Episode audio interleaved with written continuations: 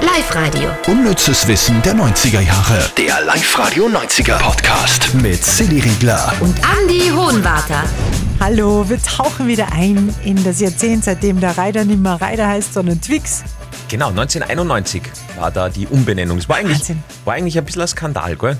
Ja, es war schade. Obwohl, was ich mir erinnern kann, war es so, dass in den anderen Ländern eh schon Twix kassen hat. Ja, nur ich glaub- bei uns war nur der Reiter. Also wir waren einfach hinten noch. Ja. Und hast du gewusst, dass Snickers auch erst seit den 90ern Snickers heißt? Das hat vorher offenbar Marathon geheißen. Oder Turnschuh. Verstehst du Snickers? Ja, okay. Marathon, Ah, ja. Marathon. Ja, ja. Ah ja, stimmt. ja, aber Sneakers, schreibt man denn wie Sneaker? Na, Snickers mit I. Also, okay. Ja. Schaut, jetzt haben wir jetzt schon so viel gelernt und wir haben noch nicht einmal angefangen mit den Top 3. Wo soll das noch hinführen? Da fangen wir gleich mal an. Platz 3. Da sind wir der Frage auf den Grund gegangen, was denn aus Andreas Türk geworden ist. Damals ja gemeinsam mit Olli Geißen, an Arabella Kiesbauer, Sonja Zietlow, einer dieser Talkshow, oder Brit, wird's auch geben, oder? Mhm. Dem so Talkshow-Moderator. Und bei Andreas Türk war sie so, der war in einen Riesenskandal verwickelt. Versuchte Vergewaltigung, da ist im, Ja, genau. Und äh, irgendwie, er ist dann schon 2005 freigesprochen worden, aber das ist halt karrieretechnisch, gell. Da reist man immer viel. Er hat dann 2007 noch einmal so ein, so ein Wissenschaftsmagazin auf Kabel 1 moderiert, dieses Abenteuer Leben. Aber auch da hat er dann irgendwann einmal aufgehört, also aufgehört sei dahingestellt. Er hat dann begründet, er müsse sich jetzt um sein eigenes Unternehmen kümmern und seither haben wir eigentlich nicht mehr wirklich was gehört von ihm. Aber ich habe die toll gefunden. Also Andreas Türk war mir der allerliebste. wirklich? Ja. Okay. Wer war denn deine, deine Lieblingstalkshow? Ähm, ja, ich war ja mal live bei einer Talkshow dabei. Nein! Ja, also in Berlin, damals bei Funkmesse oder so hat das geheißen, da war ich gerade auf Interrail durch Europa und da hat man da zuschauen können, weil die, die haben das auf der Funkmesse quasi aufgezeichnet damals. Und da war ich bei der Arabella Kiesbauer. Wirklich? Ja, ich, ich weiß ja leider das Thema nicht mehr. Ich weiß nur mehr, was dir das da vorher erklärt wird, wann du klatschen musst und, und diese ganzen Immer? Dinge. Ja, quasi immer, ja. Es war richtig cool. Und am Schluss haben wir alle nur ein Foto gekriegt. Also über Foto mit mir, die Julie, eine Freundin von mir, die damals mit war, und in der Mitte Arabella Kiesbauer. Wow. Oh, wow. Ja. So habe ich, schau, so habe ich Arabella Kiesbauer kennengelernt, ohne dass ich zur Bauersuchtfrau gehe. Stimmt, und Ja. Slovenia bis da nicht, also Ja. Gott sei Dank. Platz 2. ohne den Film Schweigender Lämmer hätte die Serie Akte X ganz anders ausgeschaut. Besser gesagt, die Hauptdarstellerin von Akte X, Scully. Akte X, da gibt's ja zwei Hauptdarsteller, das glaube ich wissen ja fast alle, Mulder und Scully. Ja. Und äh, Drehbuchautor Chris Carter hat da eine wirklich exakte Vorstellung gehabt, wie diese Scully gecastet werden muss und wie die dann im Fernsehen ausschauen muss, nämlich wie Clarice Starling von Schweigen der Lämmer. Also es ist kein Zufall, dass Scully auch in der Serie rote Haare hat, das hat er mal in einem Interview verraten. Das ist Hammer. Du bist ja riesen Akte X-Fan, glaube ich, gell? Mhm. Na, Nicht?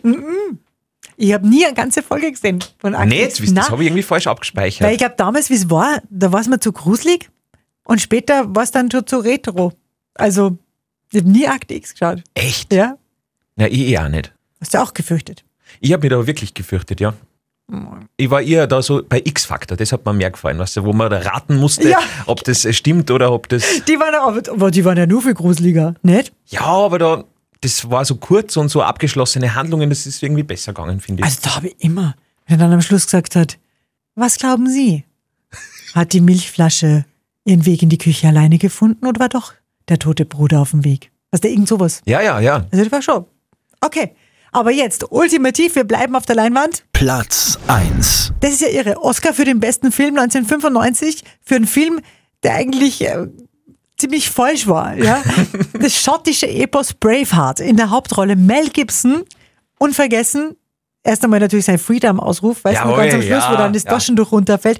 Und dieses halbblau angemalte Gesicht. Und das war schon total verkehrt eigentlich. Ja, genau, und man muss dazu sagen, der Film hat sogar den Oscar für das beste Make-up bekommen und das war schon der Fehler. William Wallace, der Freiheitskämpfer, den Mel Gibson da gespielt hat, der ist vom Stamm der Pikten.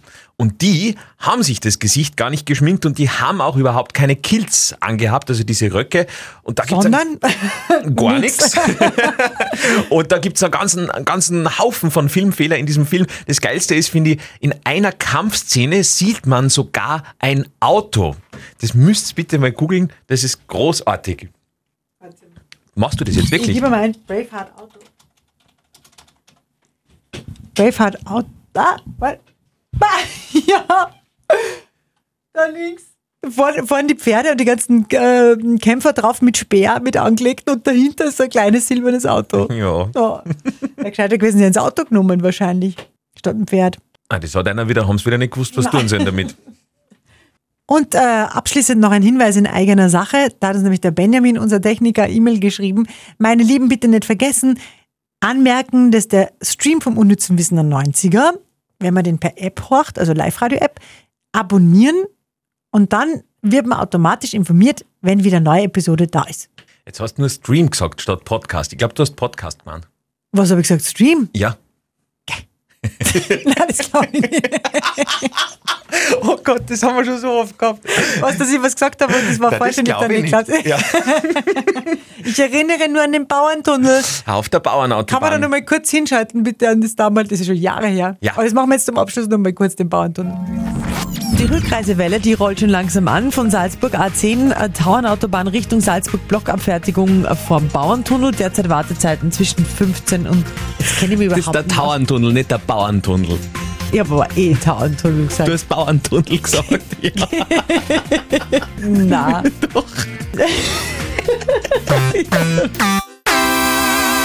Live-Radio. Unnützes Wissen der 90er Jahre. Der Live-Radio 90er Podcast. Mit Silly Riegler. Und Andy Hohenwarter.